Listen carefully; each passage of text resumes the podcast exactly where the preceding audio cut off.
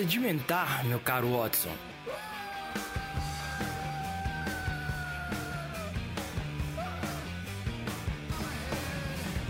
O terceiro giro do sétimo círculo é um areião ardente, sob uma chuva de chipas de fogo constante. O areião ardente é atravessado por um riacho de águas vermelhas e ferventes, que corre entre a margem de pedra e sobre a qual uma chuva de fogo é suprimida. Olá, esse é mais um Sedimentar, meu caro Watson, nosso segundo episódio. Eu sou o Thiago e eu quero morar num dos planetas que a NASA descobriu. Olá, eu sou a Bárbara e diz a lenda que a Terra tem 5 mil anos. Olá, eu sou o Pedro e eu acho que aqui tá bom. Aqui é o Arthur e sete dias é pouco tempo para criar uma terra. Bom dia, boa tarde, boa noite. Vai começar agora mais um Sedimentar, meu caro Watson. Agora com de 15 em 15 dias, tudo certinho. Primeiro foi só o piloto aí pra gente dar um. receber umas avaliações, umas críticas e ver e de tentar fazer o melhor possível para nossos ouvintes. E aí nós recebemos umas críticas com relação à dinâmica da comunicação entre nós quatro e tal. Vamos tentar melhorar isso aí. Recebemos boas, é, boas críticas com relação ao desenvolvimento do programa, os temas e tudo mais. Recebemos dicas. E para quem quiser mandar mais coisa, vou deixar aqui o e-mail podcast.geologia.gmail.com e aí manda, faça um comentário tudo mais, xinga, manda todo mundo se fuder, e é isso aí. É, só para lembrar, mais uma vez, a arte do, do, do, podcast foi feita pelo Berzé, um quadrinista, desenhista e tudo mais. E aí nós vamos deixar a página do Facebook dele disponível para dar uma olhada. E é isso aí, 15, 15 dias agora, acompanhe de perto.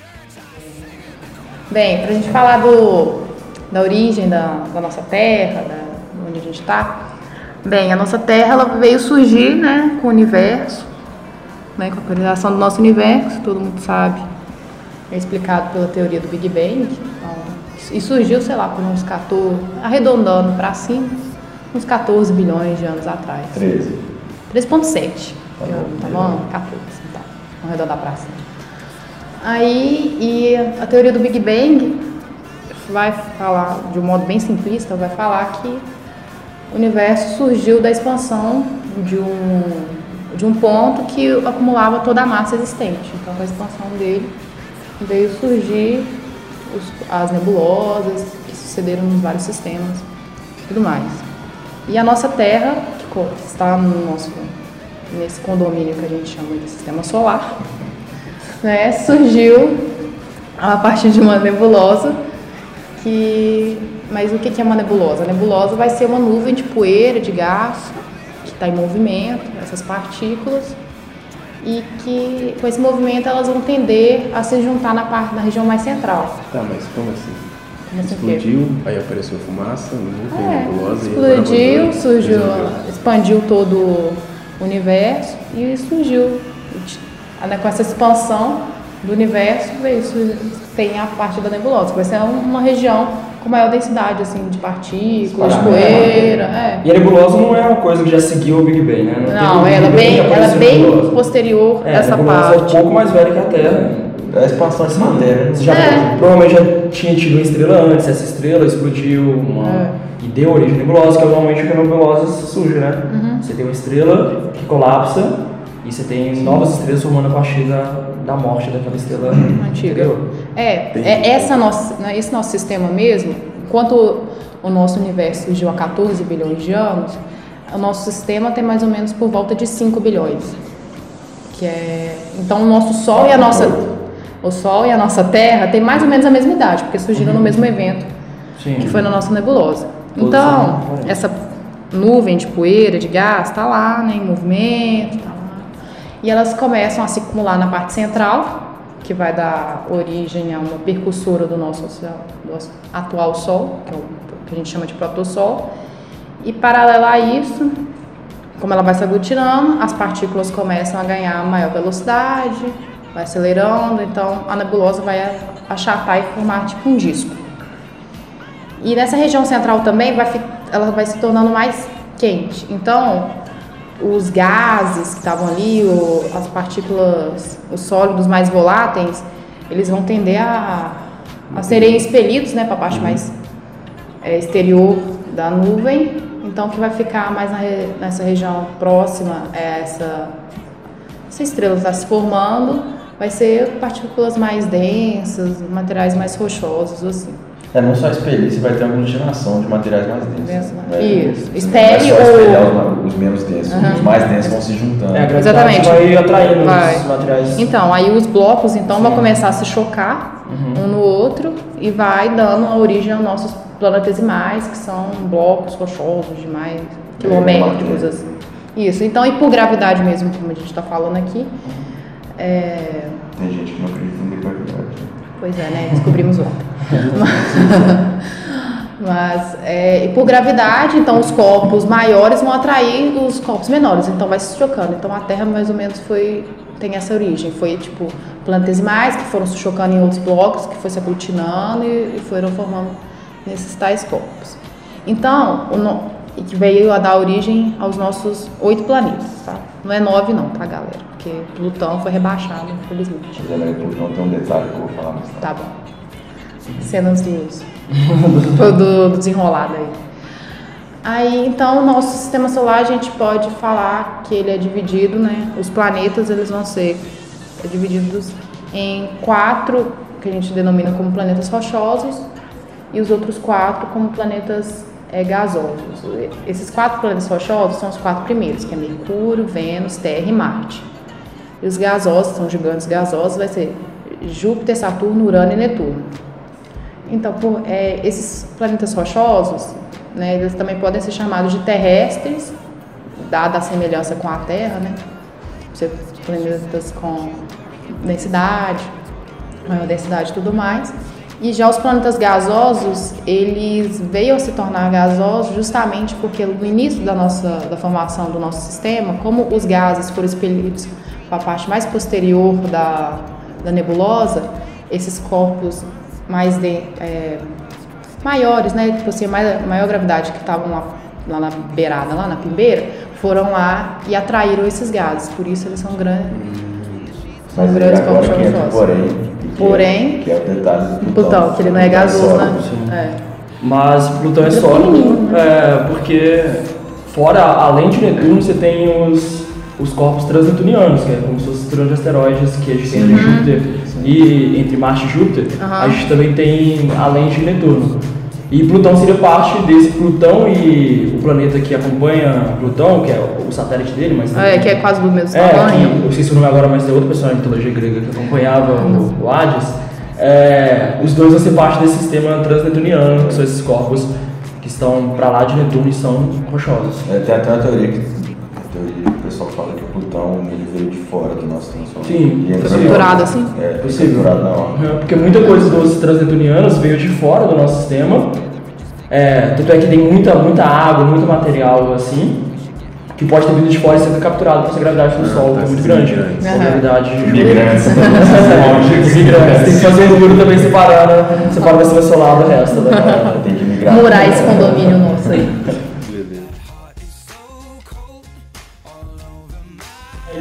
Essa, esse processo de formação do, do planeta Terra, a gente tem um, um processo que é o processo de diferenciação, que ele ocorreu em todos os planetas rochosos, também nos planetas gasosos, mas com é, métodos e e procedimentos diferentes. É, nos planetas rochosos, a gente vai ter então que inicialmente essa, esse material que foi aglutinado por gravidade, por densidade e outros fenômenos físicos, vão ser muito homogêneos, vai ter uma estrutura muito parecida, uma química muito parecida. E com, com o desenrolar, com o passar do tempo, com esses processos de formação eh, se tornando mais estáveis, a gente tem um, um processo de diferenciação. E o que é essa diferenciação?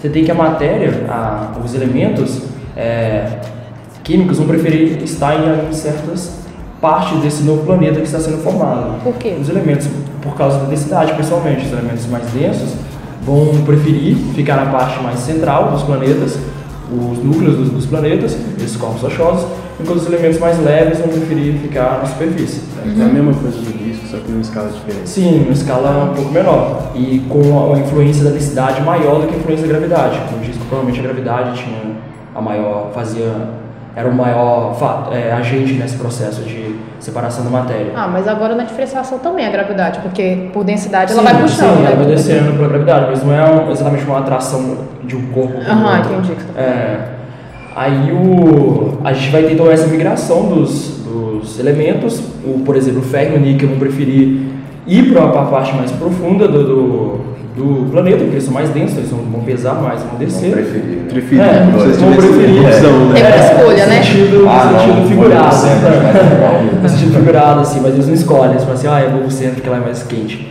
Eu vou pra. Mais É, quente. é. Tá, vou solto. Exatamente. Outros elementos mais leves, como alumínio, a sílica, vão preferir ficar na, na superfície. E esse processo ele vai acontecer de forma gradual. Até hoje ele está acontecendo. A gente tem a, essa divisão clássica que todo mundo conhece entre crosta, manto e núcleo, essa divisão mais simples, assim, que são de uma divisão é, essencialmente química por causa do, da, da composição dessas três camadas. É um processo que está acontecendo. Certos elementos ainda estão saindo do manto e indo para a crosta e outros da crosta para o manto.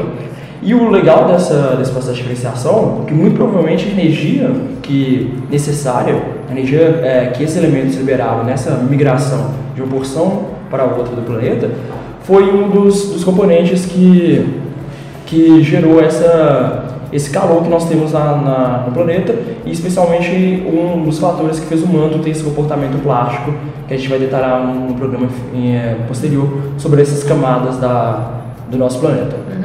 Vale lembrar também que o Thiago está falando aí da diferenciação, né? E o nosso núcleo ele tem um movimento de convecção que faz com que é, o pessoal da física vai saber melhor que nosso núcleo é, age como um dínamo, né? Ah, sim. Então ele Níquel, produz. Uhum, que ele vai produzir um campo geomagnético Sim. que serve aí para proteger a gente contra o Atividades A- solares, a radiação atividade solar, solar, a é. radiação do, do espaço mesmo. E o, o legal é que esse processo de diferenciação ele pode ser estendido até a atmosfera, né? Porque ele vai gradualmente, a atmosfera seria a parte mais leve, os elementos mais leves ainda, que foram que saíram dessa massa homogênea inicial e foram parar na, foram em volta do nosso planeta, capturados pela gravidade do planeta. Ah, interessante isso. Isso me lembra a Lua. A Lua não tem um campo gravitacional. Gravitacional não. Campo geomagnético. geomagnético. Talvez eu esteja falando besteira aqui, tenho certeza. Por isso que ela tem, a gente consegue ver tantas crateras nela. Ela talvez não tenha esse campo geomagnético para proteger esses efeitos. Acho que não. Também porque ela não tem atmosfera, né? A atmosfera é muito tênue, a atmosfera é tão, É. tão forte quanto na Terra. Porque, por exemplo, quando um asteroide colide com a Terra, é. ele praticamente é desfeito na atmosfera. É, queima, É, né? É, Depende porque do dá tamanho. mais. É, depende do tamanho. Queima. É, porque é muito intenso, o Atlanta é muito intenso o gás. Na Lua não tem tanto. Não tem tanta, tipo, a atmosfera é mais tênue, porque é um, é um corpo menor, gravidade menor, que você vai capturar menos gás. Provavelmente o gás dela já se perdeu pelo espaço, ou o gás desse processo inicial de formação dela. Nós temos só um satélite, no caso é a Lua, e o que, que acontece? Tem- a gente tem vários outros planetas que tem muitos outros satélites. Mas qual que foi a origem da Lua?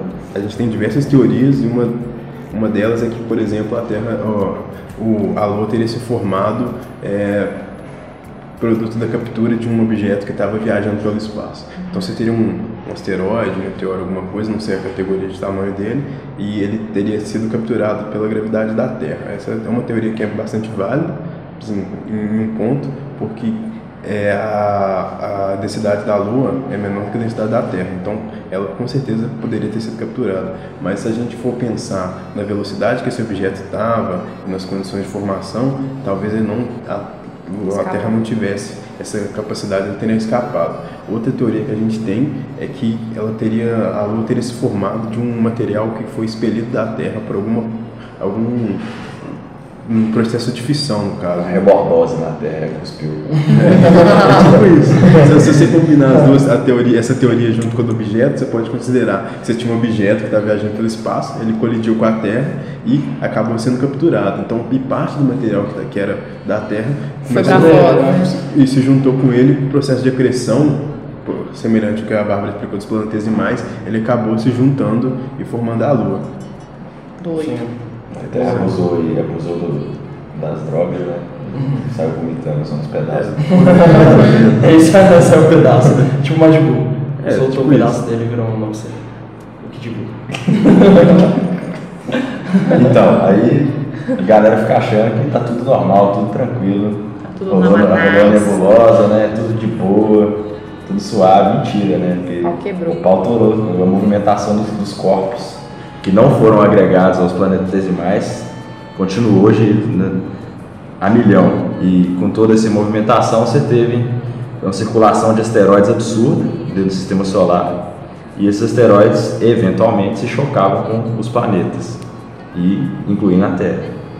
É, e esses asteroides eles traziam é, materiais diversos que ainda que, que, que agregavam ao processo de diferenciação. Você estava tendo um processo de diferenciação na Terra e ao mesmo tempo você tinha um, um aumento de, de matéria vindo de fora, com elementos di- diversos, que mexia, alterava um pouco o processo de diferenciação, você tinha um processo de Era diferenciação. como se a criação estivesse ocorrendo também. né? Isso, é. Simultaneamente, pedaços. Simultaneamente, é. Você estava rolando a diferenciação, entrando material novo, né, dava aquela bagunça química né, que pode ter rolado. É porque uma coisa que a gente não pensa muito que as coisas não são compartimentadas, né? Não é, É. uma coisa que acontece aqui, aí acabou essa fase, essa nova fase. é. As coisas às vezes acontecem simultâneas. O pau tá quebrando, É, né? exatamente, acontecendo tudo junto. É, natureza, né? Isso aí. aí Controlado. A natureza não se. É, a natureza é cabulosa. E aí tem essa entrada de asteroides absurda, a gente pode ver essas evidências de asteroides na Lua, e aí a gente se pergunta por que, que não tem tanto asteroide hoje? Por que, que o pau não está quebrando hoje? Porque já tá diminuída, né? porque Você vai gastando, né? Os asteroides são infinitos. Não, mas assim, uma hora acaba, O né? asteroide é infinito, né? Tá lá em órbita, vai bater, vai acabar o asteroide, pô. E aí você vê a lua esburacada lá, você olha pra lua e fala assim, pô, Sofreu, foi, hein? foi, sofreu, massacrada, né? Porque a gente olha pra Terra e a gente não vê. Na verdade, a gente não olha pra Terra, a gente tira foto dela. Por que a gente não vê esse- por que a gente não vê esse tanto de cratera? Porque a Terra tem um processo natural em cima dela, dos movimentos de placas, enfim, formação da crosta, Vegetação, vegetação, vida e tal, erosão, falta o pau quebrando aí, você vai acabando com as evidências. É tanto que quando você vai, tipo assim, você vai achar condritos, vai achar é, você vai achar, tipo assim, uma planície, você vai achar nos polos onde você tem gelo e consegue, É. tipo assim, perceber. Porque às vezes, vamos supor, se cai um, um meteoro, meteoro é exagero, né? Sei lá, se cai um meteorito, tipo assim, num lugar, tipo assim, numa floresta e tal, com o passar do tempo vai acontecer uma erosão, vai, vai ter Ah, a cratera vai cima. ser apagando, É, a né? cratera vai apagando e daqui a pouco você não vai nem ter como saber. E ainda assim a gente tem poucas evidências. Algumas evidências, por exemplo, no Arizona a gente tem uma cratera que é bem famosa, bem grande, que- mas que de um, de um impacto de meteorito, mas é uma região desértica, então é mais fácil de preservar alguma, algumas feições. Em São Paulo mesmo a gente tem um bairro da cidade de São Paulo que foi construído, que está hoje em cima de uma cratera de um, de um antigo impacto de, de um corpo celeste. E só que o problema é esse, a gente não consegue preservar essas coisas pelo tempo por causa da dinâmica da Terra que é muito intensa. É uma renovação constante da crosta, não, não no tempo que a crosta se desfaz e vira outra, mas no sentido que a superfície está mudando por causa Sim, de tá todos os processos superficiais da, do planeta. É, só uma coisa que o Pedro falou, ele fez uma comparação entre meteoro e meteorito, normalmente tem essa confusão, né? Fala meteoro, parece é uma coisa maior do que meteorito. Mas meteoro tá Sabe qual que é a diferença do meteoro e meteorito? Não, O meteorito encosta no chão da Terra. E o meteoro Não tá voando. ainda Tá voando. ainda tá Ele tá se, o meteoro, se o meteoro vier bater na ele Terra, vira ele vira meteorito. meteorito. É a questão do É só onde ele encosta. posição mesmo.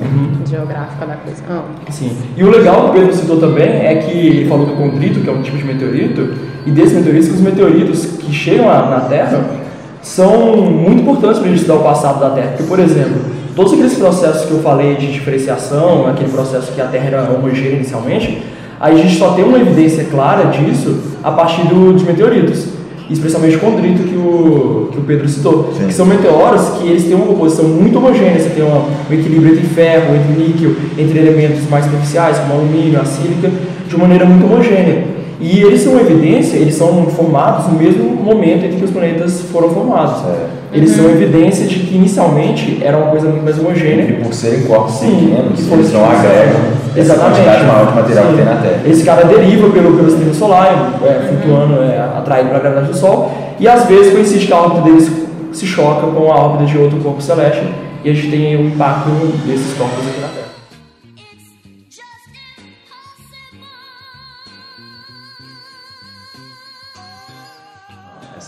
Bombardeio de meteorito aí não tr- trouxe muito material sólido, gasoso, etc. e tal, não sei o quê. E pode ter trazido também a nossa água. Talvez até a vida. Ó, A gente vai falar isso bem hoje nesse episódio. Mas vamos falar da água agora. Tipo o João Kleber. Tipo o João Kleber, segura, segura aí, depois intervalo. Não, a gente vai falar da. Agora, um pouco da água. A água veio junto, igual o Arthur falou, desses meteoritos. Existe uma, uma, uma das hipóteses cogitadas para a origem da água no nosso planeta, que ela pode ter vindo nesses meteoritos, principalmente os transneptunianos, aqueles que eu falei que estão além de Netuno. É, esses, esses meteoritos, esses meteoros, são muito ricos em água.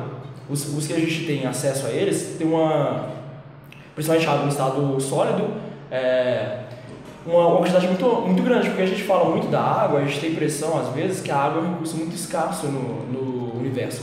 Mas a água é relativamente abundante, se a gente for analisar. É, o que é difícil de encontrar é a água nas condições que ela está na Terra, a água no estado líquido, porque a gente tem muita água em gás e em gelo espalhado pelo sistema solar e provavelmente pelo universo.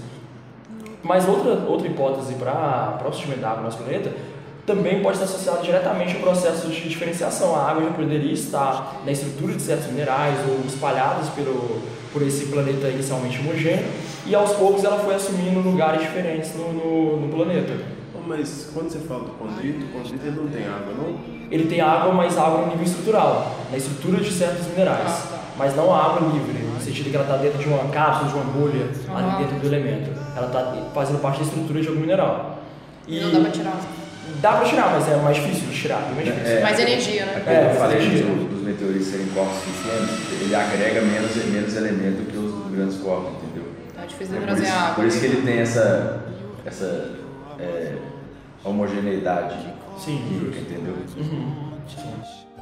E numa pororoca deságua no tejo.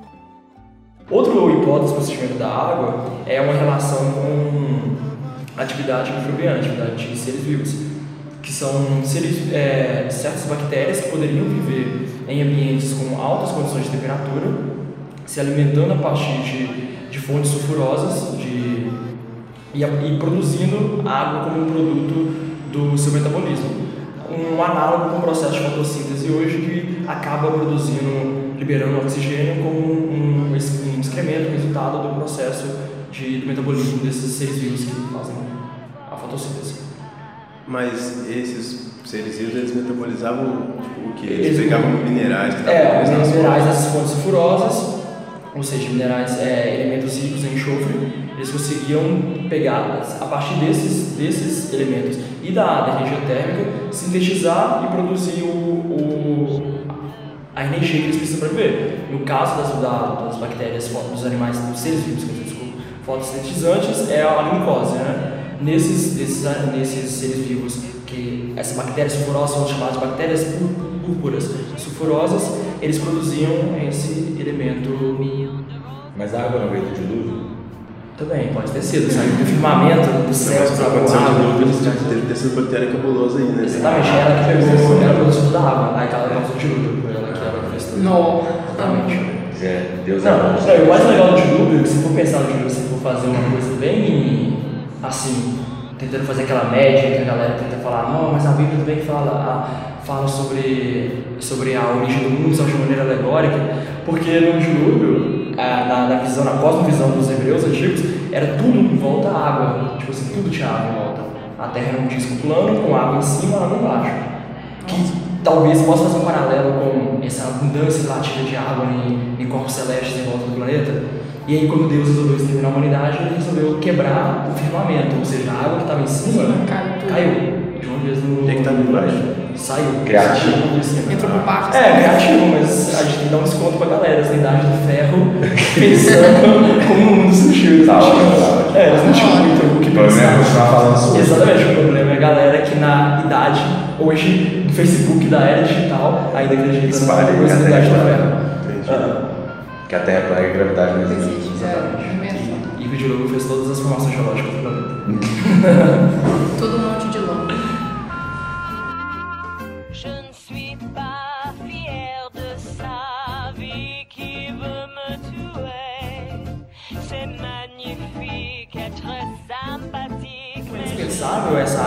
Planeta, a água no estado gasoso na nossa atmosfera é fundamental para a manutenção da vida e das estruturas biológicas ou não que a gente tem no nosso planeta.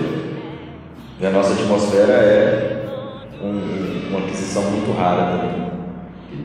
É muito difícil encontrar da mesma forma no nosso universo, pelo menos até, até o momento, pelo que os cientistas observaram.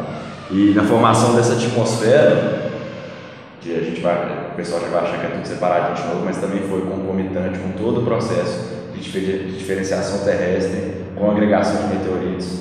Que nesse processo de diferenciação você teve a, a, a junção dos mais densos foram para o núcleo, os, os, os menos densos começaram a, a ir para fora, para a crosta, e devido àquele dínamo, ou seja, o processo ao mecanismo de dínamo, muitos do- do- dos menos densos poderiam escapar e ficar Fica circular, é, circular no sistema solar e tal, eles ficaram mais agregados dentro da Terra, que ajudou na formação da atmosfera.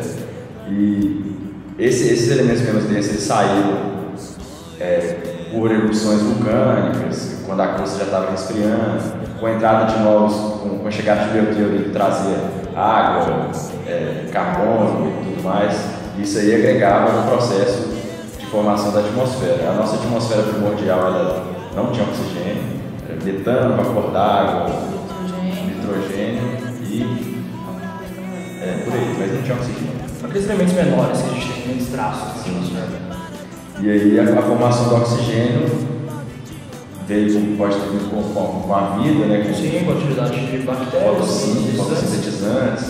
e tal. E aí tem essa- toda essa transformação que a atmosfera sofreu concomitante com outras as transformações da Terra que vieram agregar novos elementos à atmosfera. Então, o processo da atmosfera, até hoje, a atmosfera tem, tem transformação.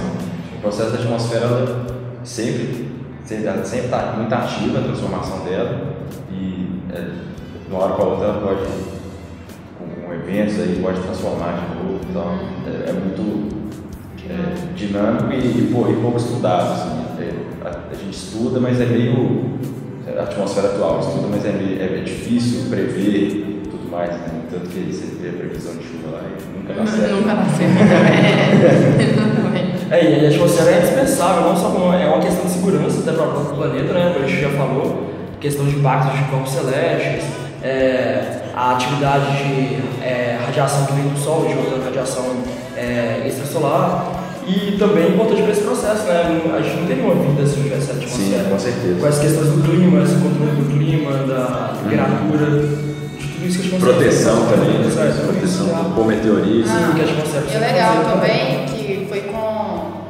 que a nossa a atmosfera é, primitiva né, não tinha oxigênio, ela só veio ter oxigênio com, é, com, o- com o surgimento da vida fotossintetizante, aciona as bactérias, inflamatórios e tudo mais, que esse oxigênio é que forma, veio formar a nossa camada de ozônio, que também é outra grande barreira protetora da gente do- dos raios UVA, Ah, no Uruguai.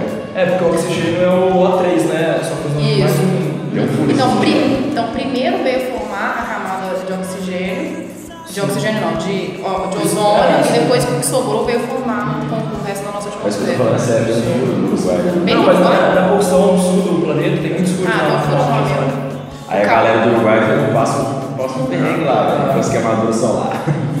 Na Antártida também tem um É, bem grande. que São regiões onde você não tem esse, esse ozônio tão presente. Hã? Nossa, tem dia você faltou furo. Então, o furo não é porque ali destrói a camada de ozônio que a gente acha, igual as pessoas falando, sei lá, não, lógico que tem esse problema do CFC, de outros gases que podem combinar com o ozônio e destruir a camada, mas é porque também essas regiões no, no hemisfério sul, por uma questão histórica, geológica, elas já têm certos problemas de concentração de ozônio né, nessas partes.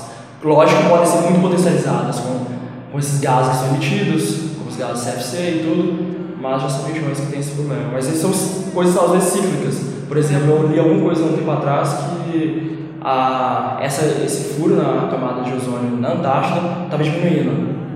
Pode ser uma coisa cíclica, uma coisa que a gente não, Não, tem é- Transformação, É, né? é evento Sim, que faz, a gente geralmente faz um vórtice lá e, e nesse vórtice ele É. destrói, mas aí depois É, regenera. exatamente, porque a Antártida tem toda uma particularidade, que a gente também pode fazer um programa sobre isso, que é que a Antártida é o único continente que tem que é totalmente congelado, né? Não é o Ártico, o Ártico não é um continente.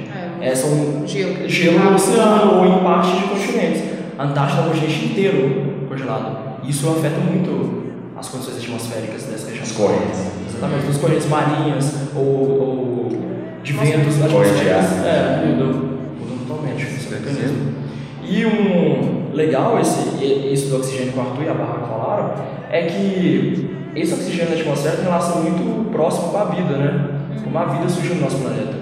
E os nossos, os nossos, é, os primeiros seres vivos que a gente tem é, ideia, que a gente conhece que existiu, a gente tem uma evidência, vamos dizer assim, incontestável, são os tromatólitos, que, são, que não são fósseis, que são iquinofósseis, ou seja, são vestígios da vida, mas não é a vida em si, que são estruturas sedimentares muito laminadas, onde que são resultados do processo de, de da, da atividade biológica de colônias de cianobactérias, que são chamadas, que eram chamadas antigamente algas azuis, mas é um termo errado, biologicamente chamadas de algas, porque elas não são algas, são cianobactérias.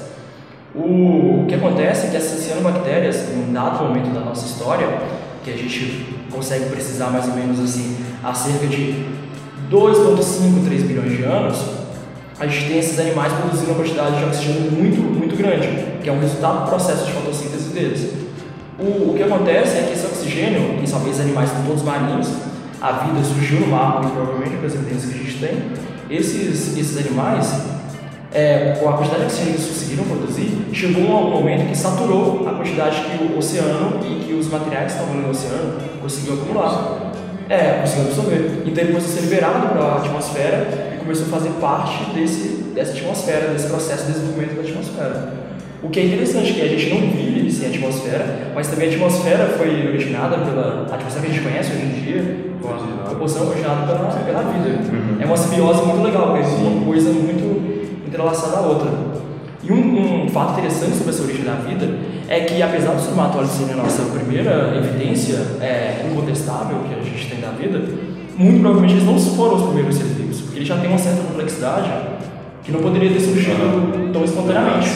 Exatamente. A gente teria que ter seres vivos mais primitivos, eucariontes mais primitivos, com anteriores a essas cianobactérias. É procariontes, desculpa, eucariontes são cianobactérias, procariontes são essas mais antigas. Tá, mas por que que a gente teve evidência Então, o problema é de não ter evidência porque a gente tem animais com bactérias que não tem nenhum processo de fossilização. É, são estruturas mais duras, mais rígidas, que possam ser mineralizadas. Agora, uma bactéria, ela só tem partes moles, é praticamente uma célula, no celular, uma célula só. É muito difícil você conseguir preservar isso num registro fóssil, numa rocha. Anterior, a gente tem uma evidência, desde os anos 90, de uma possível é, fóssil, também o iquinofóssil, mostrando, mostrando carbono de origem é, biológica em algumas rochas no oeste da, da Austrália. Só que muitas pessoas contestam isso, falam, será que é verdade? Será que esse carbono é um carbono biológico ou é um carbono natural? Fica difícil de saber se é ou não uma atividade é, biológica que teve ali. E esse datava de 3. ponto- Acho que ele era 3,5 bilhões de anos, se eu não me engano. Só que agora, 3.2 e 3.5 bilhões de anos, né? acho que depende do, do método de datação. O que o interessante, eu acho que todo mundo deve ter escutado nos jornais, nos últimos dias aí. é que aparentemente acharam um ser vivo mais antigo ainda, Não, o registro. o registro de ser vivo mais, mais antigo também um equinofóssil, que são filamentos, são tipo tubos de carbono, lá no Canadá, no, no Quebec. O- Chega a 4,2. chega a 4,2 milhões de anos, ou seja, 3,7 Exatamente, é, você teve um, um aumento aí para o que a gente espera, que pode ser origem da vida, muito grande. E se a gente pensa que as datações mais precisas é, colocam a Terra com 4.6, 4.5, é, 4.8 às vezes milhões de anos, a gente pensa que tem uma faixa muito curta de tempo para a vida surgir. É, um período muito tempo. E esse, como a gente falou nesse início, a Terra era muito caótica com impacto de meteoros constantemente, a temperatura era muito alta, 500 bilhões de anos. Exatamente. Só que o interessante dessa, desse filamento de carbono que foram encontrados no Quebec é que eles são muito parecidos com algumas bactérias que existem ainda hoje, que vivem em fontes sulfurosas, em fontes termais no oceano, onde você tem temperaturas muito altas, ela, essa bactéria se alimenta de ferro ou de outros metais do tipo e vive em condições de temperatura de oxigênio. Elas não de oxigênio, no caso, elas vivem em condições de temperatura muito altas e em condições de, sem luz ou com muita pouca luz. E e elas conseguem sobreviver. Então, quando se faz essa análise comparada desses filamentos que foram encontrados e esses filamentos existentes de bactérias que a gente conhece hoje em dia, Tá separado. sim, você fica muito pensando assim, Será? é provável que isso que possa ser verdade. Quando você compara também esse filamento de carbono com outros filamentos de carbono que ocorre- ocorrem naturalmente, e você não vê essa correspondência entre eles, você fala, isso talvez não é origem.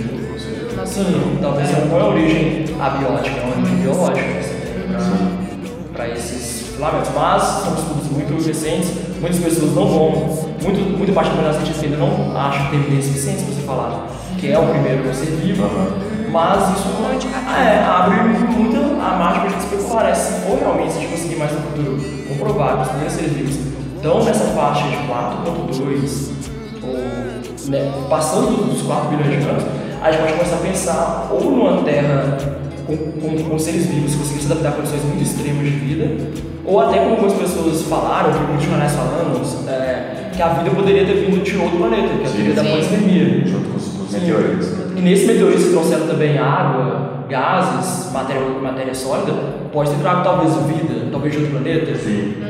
Há há um tempo atrás saiu circulando pela internet uma história de um meteorito que veio de Marte, caiu na Antártida e tinha aminoácidos, Ah, algo do eu, tipo. eu Pode ser. E talvez a vida possa ter existido nessa forma muito primordial em outros planetas, como Vênus ou Marte, que hoje a gente sabe que.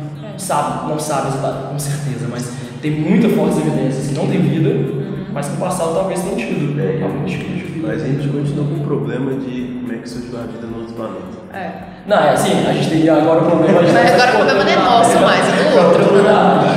Talvez, vamos supor, Marte ou Só pode ter sido tivesse. design inteligente. É, só. só pode ter sido isso. Pode ter vindo, como tem os transnetorianos, por exemplo, que vêm de pra lá de Netuno, e muito deles veio de fora do sistema solar. A vida pode ter vindo de outro sistema. Veio É, mas lógico, bactérias que não conseguiam, conse- bactérias não, mas não necessariamente, mas seres vivos conseguiam suportar extremas condições de temperatura, de radiação, de, de, de pressão, de coisas do tipo, porque ela ia passar por, essa, por todas essas dificuldades antes de chegar na Terra. Mas já tem estudos com, na Estação Espacial Internacional de que bactérias conseguem ficar vivendo, expostas né? a toda a radiação solar, tudo isso. Fica em forma de Sim, esporo, né? ela, ela consegue ficar uma forma cristalizada, tipo um esporo, ela não sim, ela congela todas as suas atividades, e quando volta a ter condições é, viáveis para a vida, ela volta, ela tipo, volta a funcionar. Criogenia. Sim, tipo uma criogenia. É, é incrível, tipo, as bactérias têm essa capacidade, os vírus também têm essa capacidade, mas os vírus funcionam. É, Vamos mandar, vamos mandar o Walt Disney para outro planeta. ele volta, ele faz um Sabe essa parada aí? Você vê o plot de Final Fantasy VII.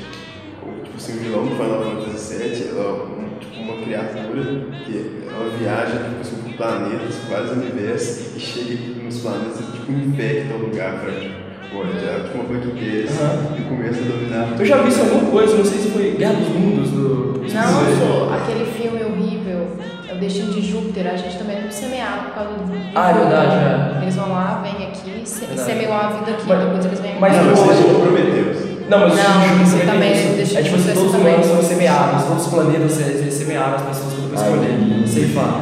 Mas o, no Guerra dos Mundos tem algo parecido, porque aquelas cápsulas estão enterradas na Terra há muito tempo cristalizadas, congeladas. É. Você estava esperando o dia que elas fossem ativadas, que é quando dá aqueles raios, de raios que ativam elas, aí viram os é, trípodes. Tripode. Tripodes, é algo assim. Que é um filme muito bom, um dos melhores filmes do Spielberg. Não, todos os filmes são bons. E um filme, um livro muito bom. Um livro do. Sou Esqueci o nome do cara. Vai, isso. livro. É o mesmo que fez. É um dos clássicos de ficção científica, eu esqueci agora. H.G. Wells, algo assim. Tá aqui, Nicolas. Merci votre ami bon à bien tendez-moi. Donne-lui l'amour le matin. Donne-lui Tá, mas então quantos anos tem a rocha mais antiga da Terra? De acordo com estudos mais recentes numa universidade, foi da Universidade de Wisconsin, nos Estados Unidos, a, a rocha mais antiga data de 4,3 giganos. É, e a gente tem outras rochas muito antigas também no, na, na Austrália, os cráteres na Austrália, na Namíbia, no Quebec também, onde foi encontrado o, esse possível fóssil mais antigo, que não fóssil, mais antigo do, do mundo, que são, e o, o legal dessa, dessa do Quebec são rochas sedimentares antigas, são xerxes. muito, muito antigos, de datados de 4.2, 3.8 é, bilhões de anos. A gente também tem no Crato na, na Namíbia, que é na África, no, no, na Austrália, no, na Groenlândia, rochas muito antigas que giram em torno de 3.8, 3.4, 4.2, 4.4, igual essa do, que os cientistas do Wisconsin dataram, que é do, da, da Austrália, não é? Da Austrália. Sim. Um, um zircão dendrítico da Austrália. E, o, e é legal, o, o legal é que essas, essas rochas tão antigas, a gente consegue, consegue, consegue ainda achar rochas tão antigas, né? Porque a gente pega todo esse processo de renovação constante da Terra, a gente tem as rochas sendo renovadas um, num grande ciclo, que a gente vai também detalhar em programas futuros, como que acontecem as transformações entre as rochas, grupos rochosos. E a gente tem esses fósseis assim tão antigos. Também. A datação deles é feita através dos irmãos. Sim, e esse caso da, da Austrália, da Universidade do Wisconsin, foi pelo, pelo zircão detrítico. Você pega o zircão, que é um, um mineral, lá dentro do zircão ele vai conseguir armazenar um tipo de, de elemento químico, que no nosso caso é o chumbo e o urânio. Sim, chumbo. Exatamente. O urânio é um elemento radioativo instável e ele vai decaindo gradativamente até ele conseguir chegar no ponto estável dele, que é o chumbo. Nesse processo de decaimento, você consegue comparar, ele, são processos fixos matemáticos, você consegue ver o tempo que demora para acontecer. Então, enquanto o zircon, o zircão é um mineral muito resistente, muito duro, que consegue passar por todos os processos da, da crosta, sem deixar que rompa lá dentro o, o urânio e o chumbo que está guardado lá dentro, a gente consegue então pegar, abrir no laboratório esse, esse mineral e lá dentro a gente vê a quantidade de urânio e a quantidade de chumbo. A, partir de um cálculo matemático simples, a partir da quantidade de urânio e de chumbo, você consegue calcular o tempo que aquela rocha ali, aquele mineral se formou. E foi desse jeito que a gente conseguiu datar, a galera da universidade lá conseguiu datar esse zircônio, o zircão da australiana de 4,4 milhões de anos.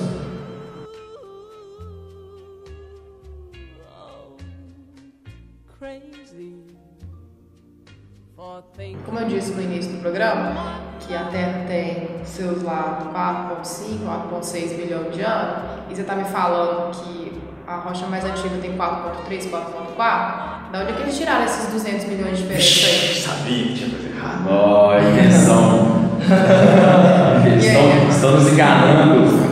Conspiração E aí, mundial. cadê seu Deus? lá? Todas essas datações são fa- são fajutas. Acontece que é o seguinte, a chave está nos meteoritos. O segredo do universo está nos meteoritos.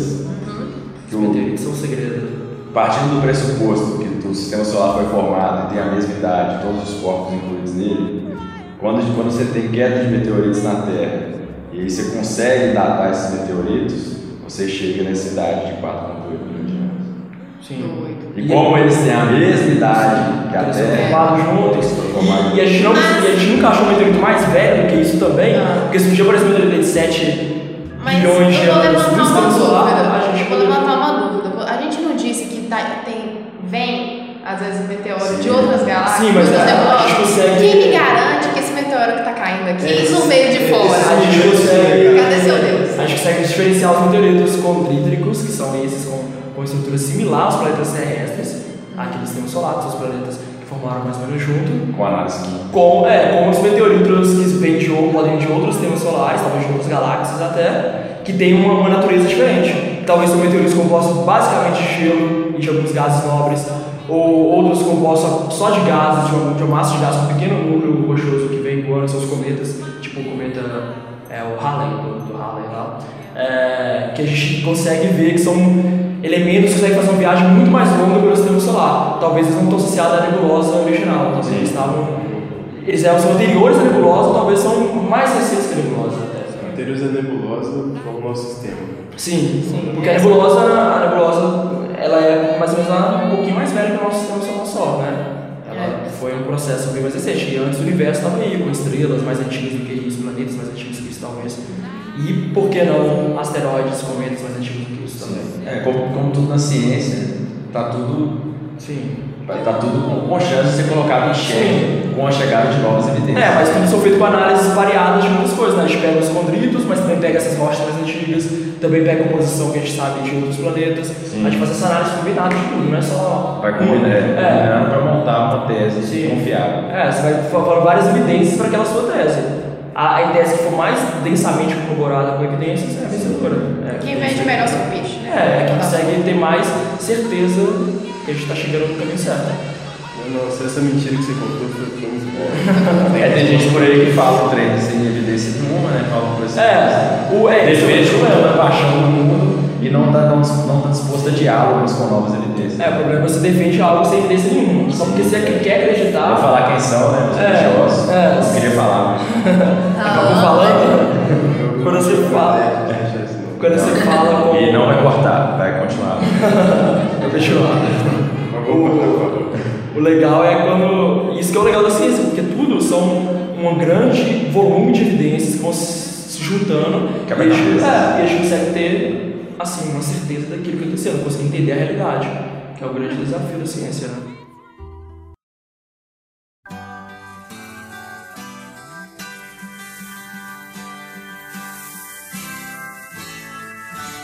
Além das pedras. Bem, minha dica cultural hoje eu vou indicar, ao que parece já foi indicado no episódio passado, mas eu não estou atenta.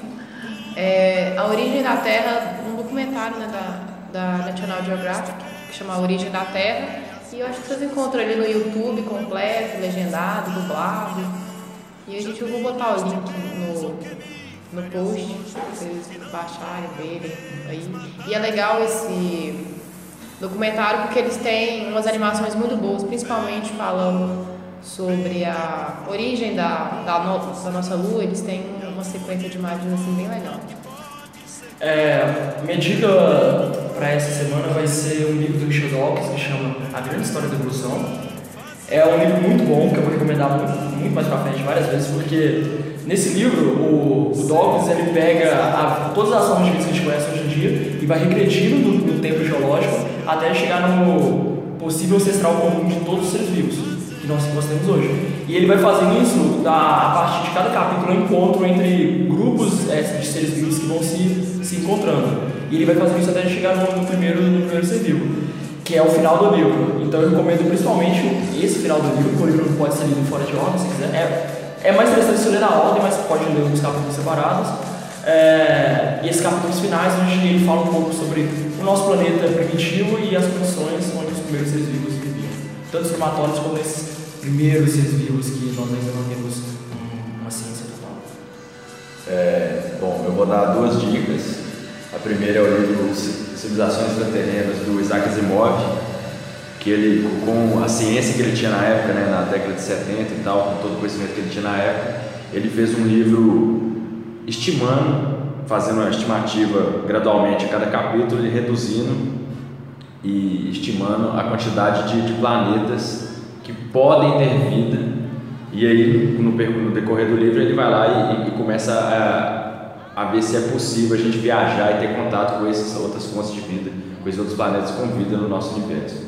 O livro é muito bom, o Isaac Asimov é um excelente divulgador científico, a, a leitura dele é, muito, é sempre muito prazerosa e tal. E a segunda dica é, é um jogo da EA Games, que é o Spore, que aí você começa lá na, na vida bacteriana e vai evoluindo até civilizações e viagens interestelares. É um jogo aí só é um lúdico aí do, do surgimento da vida e evolução dos seres vivos. A minha indicação vai ser um livro do Isaac Asimov que chama O Cair da Noite, que é uma história que se passa num- numa civilização, num planeta que está mais ou menos no de desenvolvimento do, que está na nossa sociedade hoje, só que nesse sistema eles não têm noite nenhuma, porque eles têm um sistema com cinco estrelas, mais ou menos. E o que, que acontece? Através de alguns estudos e descobertas arqueológicas, eles percebem que vai ter uma noite, que de tempos em tempos tem essa noite acontece uma coisa muito cabulosa, sei lá. Aí as pessoas começam a discutir o que, que vai acontecer durante essa noite e começam a se preparar para isso. E aliado a isso tem algumas outras discussões, tipo, ah, mas a gente vive num sistema que não tem noite, assim, que eles nem conhecem a noite, mas será que seria possível é, a vida num sistema onde você tem parte do dia você tem luz e parte do dia é escuro, nossa, tipo assim, eles começam a discutir, mas isso seria impossível, é, não tem condição disso acontecer. Ou seja, essa discussão de como que a vida pode ser gerada e a maneira de ver é, é que a gente conhece aqui pode ser uma coisa muito nossa, Fraga. Então, em outros sistemas, por exemplo, pode ter uma, um tipo de forma de vida que a gente nem imagina, que talvez nem saiba que seja possível.